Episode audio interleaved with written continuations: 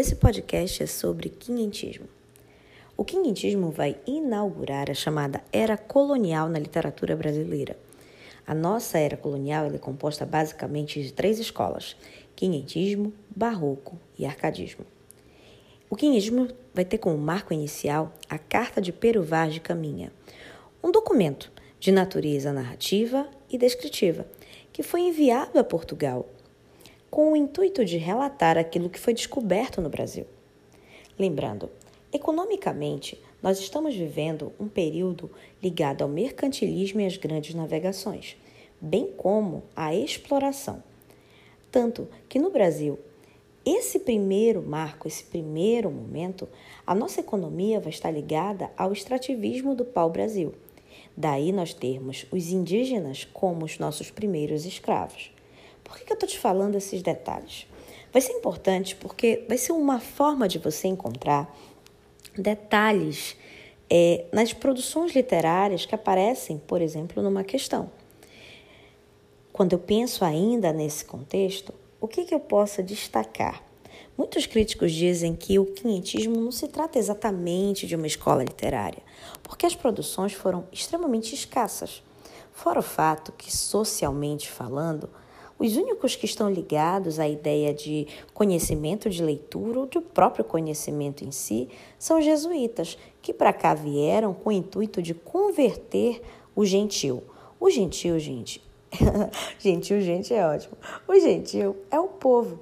Esse povo é o povo nativo. No caso, nós estamos falando dos indígenas. Outro detalhe é que aqui nesse, nesse momento você não tem editoras. Não existe escola, não tem estrutura suficiente para fazer publicação de nada. É um momento em que a nossa literatura ela fica presa, ela fica restrita, ela fica isolada. Não há como você fazer divulgação ou ainda colocar a literatura como elemento vendável mercadológico, porque não existe produção literária para ser vendida. Na verdade, na verdade, as pessoas que escreviam naquela época que eram chamados cronistas e viajantes, e também os jesuítas, nem tinham consciência que estavam vivendo literatura. É uma coisa que eu sempre digo nas aulas. Professora, qual é o momento literário que nós estamos vivendo? Nós agora, nesse instante, não temos noção de como esse momento literário vai se chamar. São as futuras gerações que vão estudar o passado, as produções feitas naquele momento, naquele momento vivido, e que vão dar um nome para esse momento. No período quinhentista, cronistas e viajantes realizavam produções é, como cartas, diários de bordo, relatos. E esses elementos todos constituem a chamada literatura informativa ou literatura de cronistas e viajantes. Qual era o intuito dessa literatura? Era, como o nome diz, informar, detalhar. A literatura informativa, portanto, vai ser marcada pelo descritivismo, pelos detalhes, pelos, pelas minúcias. Só que detalhes, minúcias, descrição exatamente do que? Do novo mundo, da nova terra, das novas descobertas. Lembra que no início eu falei das grandes navegações? Era exatamente detalhar aquilo que foi descoberto nessas viagens, aquilo que foi encontrado do povo, do nativo, até o elemento que vai ser utilizado para exploração, que é o caso do pau-brasil. Esses textos eles eram construídos com um intuito básico, eles tinham um objetivo, uma finalidade, detalhar para informar.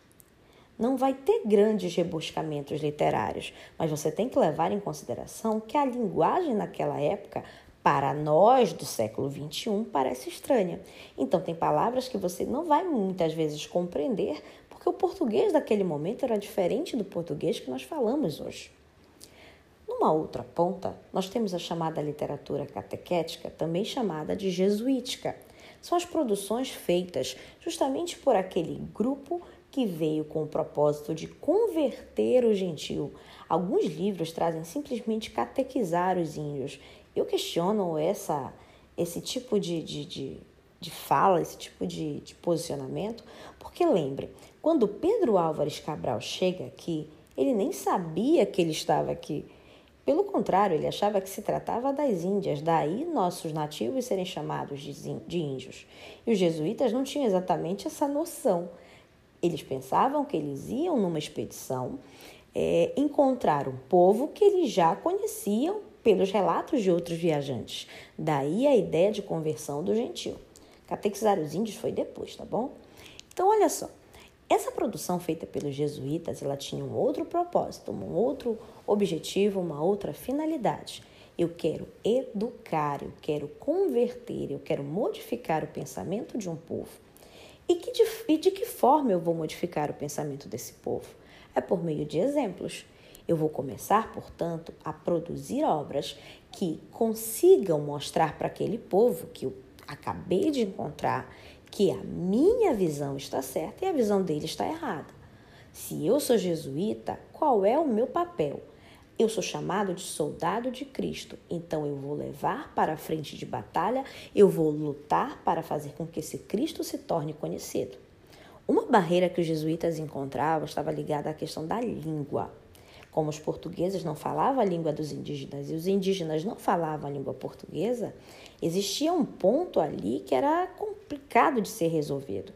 É aí que entra a questão da linguagem gestual, é aí que entra a questão da mímica, é aí que entra a chamada língua geral, usada posteriormente. As obras eram feitas para serem encenadas e dessa forma os indígenas conseguiam compreender por meio daquilo que eles viam que aquele Deus que era pregado para eles era diferente do Deus que eles acreditavam e esse Deus deveria ser cultuado. É mais ou menos assim. Se todos os dias você vê uma cena que te parece errada, mas ela é tão reforçada várias vezes, tu começas a acreditar que aquilo é o certo.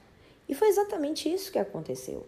Os indígenas eles começam a ter a sua cultura retirada gradativamente, seja por ensinamento dos jesuítas, seja pela escravidão sofrida, seja pela imposição dos portugueses. Esses indígenas eles começam a ser é, modificados, aculturados. A produção jesuítica vai um pouquinho além. Ela também vai trabalhar os sermões e vai trabalhar poemas, poemas ligados à imagem cristã.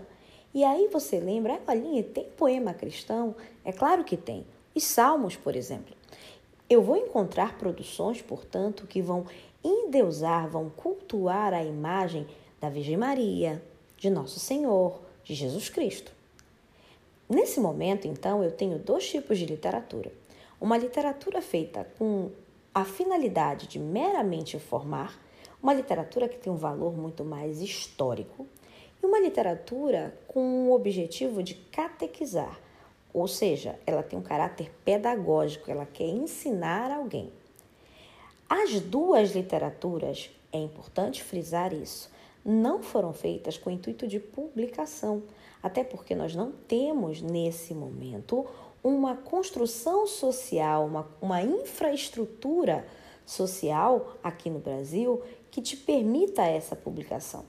Por isso, essas obras é, são questionadas por muitos críticos se realmente são literatura. Se realmente é um momento que você pode dizer, nossa, nós já temos literatura no Brasil, porque esse Brasil ele ainda era muito incipiente. Esse Brasil ele ainda não era concreto de fato. Esse Brasil ainda está começando. E essa literatura não tinha um objetivo real, pelo menos a literatura informativa não. Esse momento quinhentista, ele vai de 1500 até 1601. E o teu marco inicial, como eu falei lá na frente, é a Carta de Pero Vaz de Caminha, também chamada de Carta de Achamento no Brasil. O barroco, por exemplo, começa com uma obra chamada Prosopopeia, de Bento Teixeira Pinto. Durante as nossas aulas, durante os nossos, os nossos podcasts, você vai ouvir é, os marcos iniciais e os marcos finais. Para a gente fechar, o que, que eu preciso ainda lembrar? Esse período quinhentista, como é que eu vou identificar nas minhas questões, na minha prova? Ele vai te falar de alguns pontos bem marcados. Vai aparecer o índio, mas no caráter exploratório. Não vai ser, por exemplo, o índio guerreiro lá do período romântico. Ele vai te trazer a imagem do novo mundo, as descobertas feitas pelos homens daquele momento.